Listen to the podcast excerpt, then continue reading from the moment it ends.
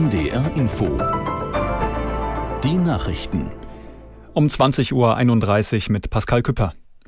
Die Lokführergewerkschaft GDL will ihren Streik im Tarifkonflikt mit der Deutschen Bahn früher beenden als geplant. Konzernsprecherin Bröker hat mitgeteilt, dass die Aktion in der Nacht zu Montag um 2 Uhr auslaufen soll. Aus der NDR Nachrichtenredaktion Diane Batani. Ursprünglich sollte der Streik sechs Tage dauern und erst am Montagabend enden. Laut Bahnsprecherin Bröker haben beide Seiten in der vergangenen Nacht ihre Tarifgespräche wieder aufgenommen. Die Verhandlungen sollten fünf Wochen dauern, sagte sie, solange gebe es keine Streiks. Bahn und GDL hätten vereinbart, dass es im März eine Inflationsausgleichsprämie von 1500 Euro für die Beschäftigten gibt. Außerdem wollen sie über Arbeitszeitmodelle für Schichtarbeiter verhandeln.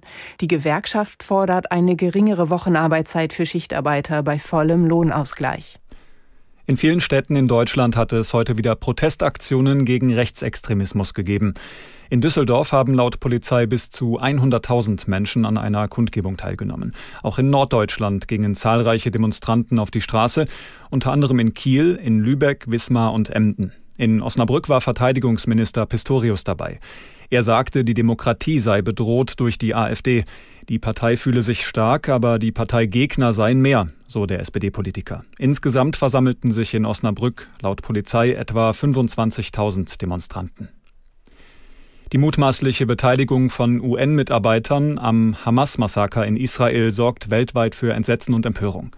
Mehrere Länder wie Großbritannien und die USA haben inzwischen ihre Zahlungen an das Palästinenserhilfswerk der Vereinten Nationen ausgesetzt. Aus New York Charlotte Voss. Die Organisation bekommt auch aus Deutschland Geld. Im vergangenen Jahr hat die Bundesregierung 200 Millionen Euro für UNRWA überwiesen.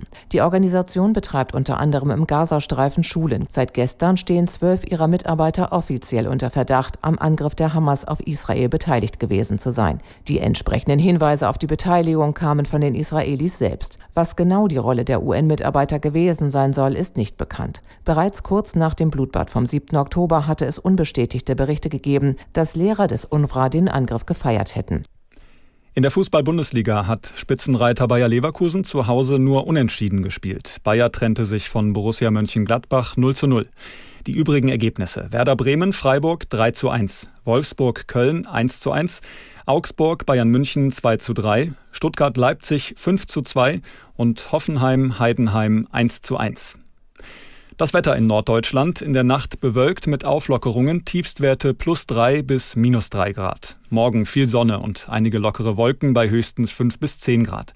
Die weiteren Aussichten am Montag wechselnd bewölkt bei sechs bis elf Grad und am Dienstag heiter bis wolkig bei sechs bis zwölf Grad. Das waren die Nachrichten. NDR Info Podcast jetzt. Weltspiegel Ich bin Janina Werner. Schön, dass ihr heute mit dabei seid. Wir schauen heute in drei bewegende und spannende Länder in Südamerika. Einmal gucken wir nach Ecuador, nach Argentinien und nach Venezuela. Denn wir fragen uns, was ist da gerade los? In Ecuador eskaliert die Gewalt und in Venezuela ist ein alter Konflikt mit dem Nachbarland Guayana wieder aufgeflammt und da geht es um ein ölreiches Gebiet. Und in Argentinien verspricht der neu gewählte Präsident drastische Maßnahmen. Darüber spreche ich mit Marie-Christine Böse aus dem ARD-Studio Mexiko und mit Xenia Böttcher aus dem ARD-Studio in Rio de Janeiro.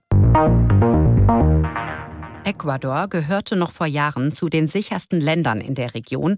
Heute ist es eines der gefährlichsten Länder in Lateinamerika geworden. Die Gewalt im Land eskaliert, der Ausnahmezustand wurde verhängt und das Militär wird sogar eingesetzt. Marie-Christine Böse hat alle Infos für uns. Hallo Marie-Christine. Hi Janina. Wie muss ich mir das aktuelle Leben gerade in Ecuador vorstellen? Das kommt ein bisschen drauf an, wo man lebt in Ecuador. Ich würde sagen, in Guayaquil, einer gefährlichen Hafenstadt, die auch als Umschlagplatz gilt für den internationalen Drogenhandel, da ist nach wie vor die Lage sehr angespannt. Da ging auch vor dem Ausnahmezustand nachts keiner raus aus Angst vor den Banden.